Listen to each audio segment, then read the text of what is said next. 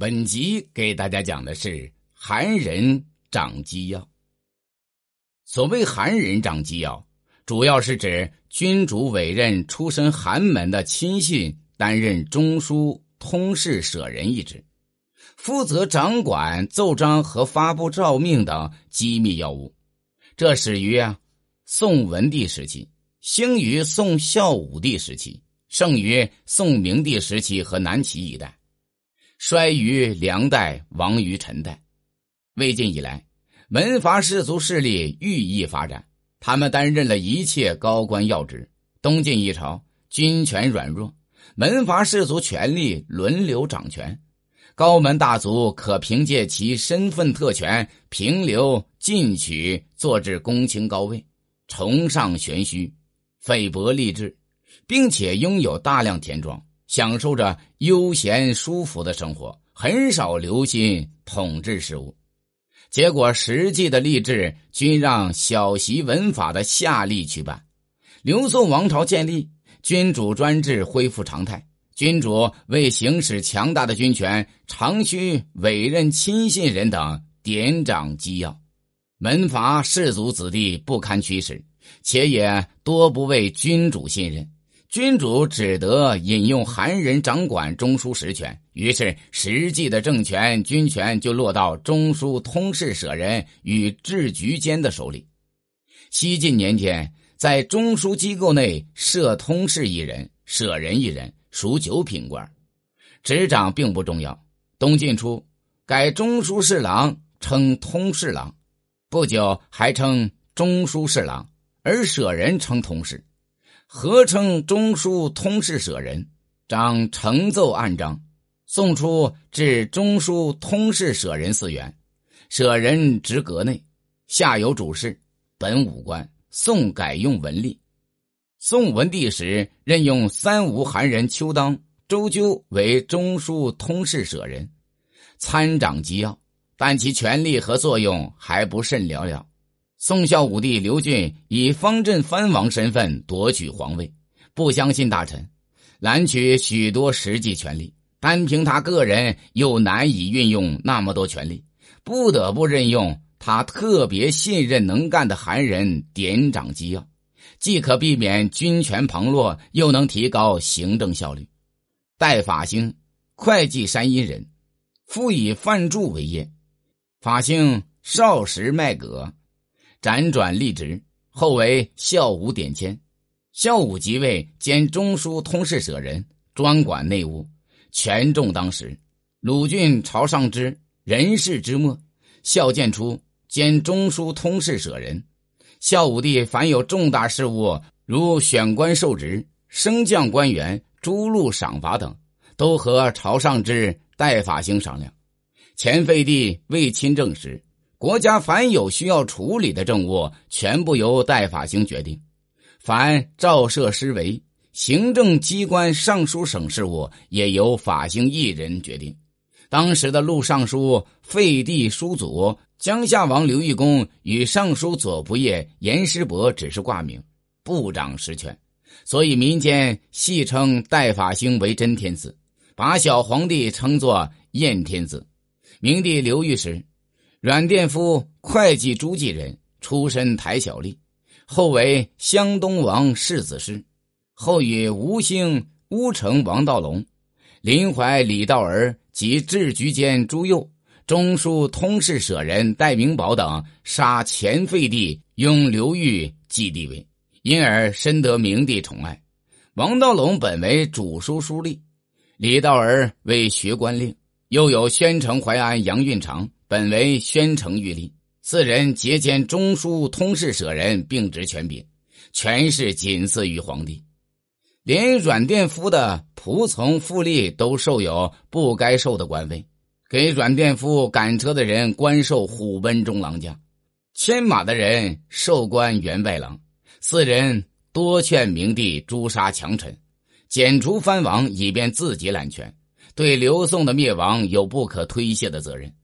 南宋继承宋制，也设此官，执掌扩大，不仅掌管表启章奏、发署诏赦，长于文章的还撰写诏文，侵占中书侍郎的职权。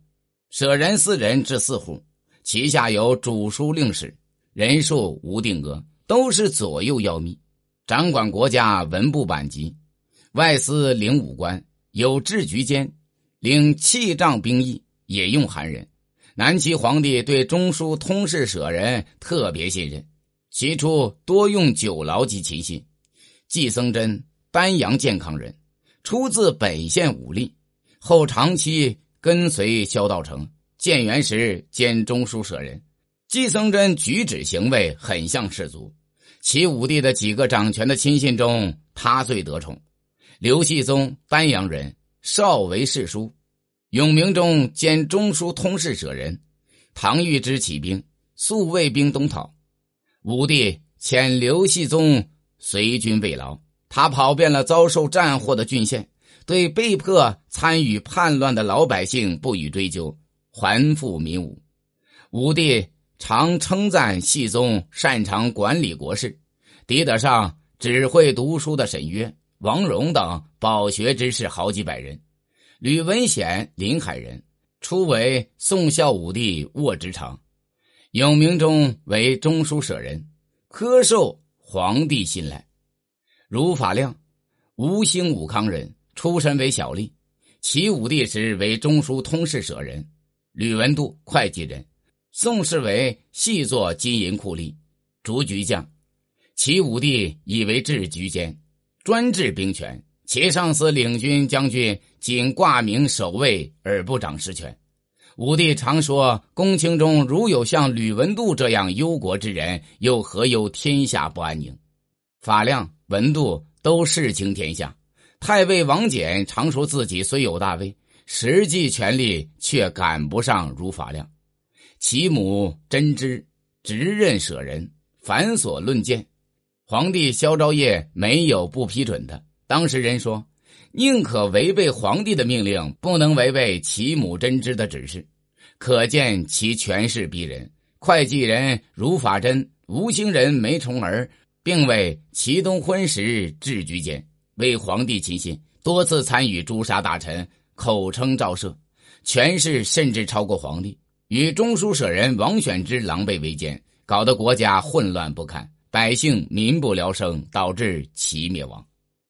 良臣就职，中书通事舍人职任还是非常重要，但梁武帝不再以韩人出任，改由较有才干的韩氏出任。周时珍本为健康司隶，世代范捐为业，后来到梁武帝身边，后迁至宣传左右，因其擅长辞令应酬，官至治居监，投降侯景，为其信赖。